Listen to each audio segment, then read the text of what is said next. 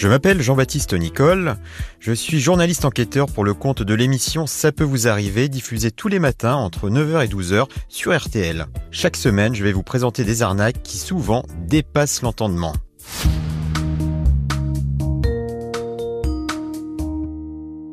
Nous rendons cette fois du côté de Toulouse. Nous allons parler d'une traductrice qui assiste des étrangers placés en garde à vue. La dépêche du midi nous explique que cette interprète assermentée vient d'être mise en examen pour faux, usage de faux et escroquerie.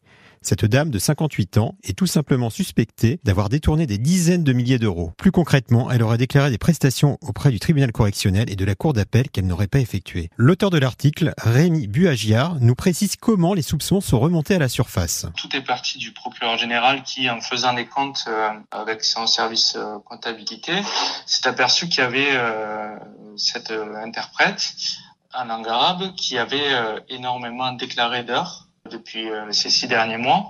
Elle a explosé vraiment les compteurs. Certains mois, elle montait à 10 000 euros par mois. Et en fait, l'enquête menée par la PJ et celle que nous avons menée la DPH Midi a montré que cette femme était effectivement très présente dans les commissariats. Cette femme aurait bénéficié euh, un peu de la confiance des enquêteurs qui lui donnaient des documents à remplir, qui auraient été un peu moins vigilants.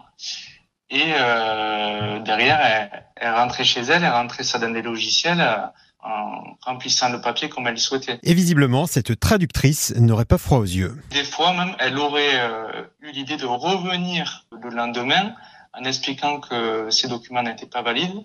Et donc, on lui aurait donné d'autres documents vierges, ce qui lui aurait permis de déclarer des heures qu'elle n'a pas effectuées.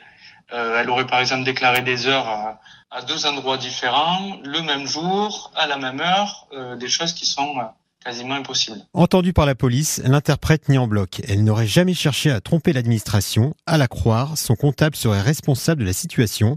Il n'aurait pas tenu les registres à jour. Du coup, elle avait des registres en retard et elle a tout enregistré euh, sans se rappeler forcément de l'heure et du jour. Et du coup, ça a entraîné des chevauchements parce qu'il y avait jusqu'à six mois de retard dans les déclarations. Aujourd'hui, la police poursuit ses investigations. En fonction des preuves qui pourraient être trouvées, nous connaîtrons la suite judiciaire. En attendant, d'après les informations de la dépêche du midi, le procureur a envoyé un mail aux enquêteurs du département afin de leur demander de ne plus faire appel à cet interprète, et ce, pour durée indéterminée. Voilà, c'était Jean-Baptiste Nicole. Je vous retrouve la semaine prochaine pour vous raconter une nouvelle arnaque.